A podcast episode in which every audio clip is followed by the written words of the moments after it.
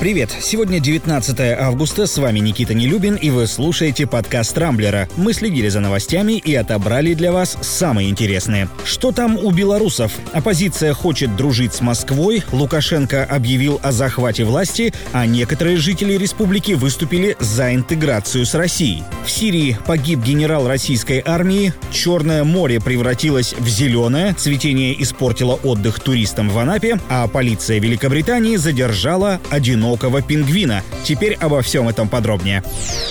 Начнем, как всегда, с Беларуси. Политический кризис в республике обострился до предела, и как скоро разрешится, пока непонятно. Накануне оппозиция представила список людей, которые вошли в Координационный совет по передаче правления страной. Александр Лукашенко назвал этот ход попыткой захвата власти, а к тем, кто вошел в совет, пообещал применять некие адекватные меры, которые смогут, цитата, «остудить некоторые горячие головы». Впрочем, кажется, на подобные угрозы уже мало кто обращает внимание. Президент окончательно утратил авторитет, и это наглядно показали события последних пары дней. Между тем, белорусская оппозиция заговорила о возможной дружбе с Россией. Мария Колесникова, которая представляет штаб кандидатов в президенты Светланы Тихановской, заявила, что в последнее время в сотрудничестве двух стран возникали конфликты и напряжения, поэтому подход к отношениям необходимо пересмотреть. По словам Колесниковой, Россия является важным внешнеполитическим и экономическим партнером Беларуси, с которым оппозиция готова начать выстраивать взаимовыгодные отношения. А вот жители республики настроены гораздо более кардинально реально. Судя по письмам, которые накануне опубликовал один из телеграм-каналов, некоторые граждане готовы даже на проведение референдума об интеграции с Россией, лишь бы не жить при режиме Лукашенко еще пять лет.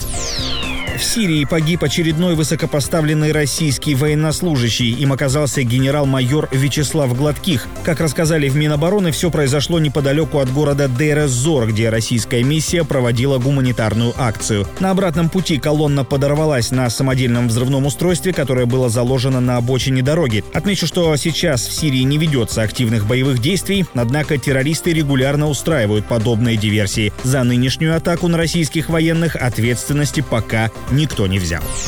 Но вернемся в относительно мирную Россию. Курортный сезон в самом разгаре, однако далеко не всем удается получить удовольствие от долгожданного отдыха. Например, на Черноморском побережье Краснодарского края сейчас идет морское цветение. Из-за этого вода в море стала больше походить на зловонный зеленый кисель. Особенно не повезло тем, кто проводит отпуск в Анапе. Туристы в соцсетях начали массово жаловаться на неприятный запах и огромное количество морской тины. Правда, местные жители говорят, что подобное происходит только на мелководье. Дескать, там, где поглубже, вода чистая, но ведь до нее еще надо дойти. В общем, если вы прямо сейчас вдруг собрались в Анапу, пока лучше немного переждать. Обычно цветение прекращается к середине сентября, когда на Черном море начинается бархатный сезон.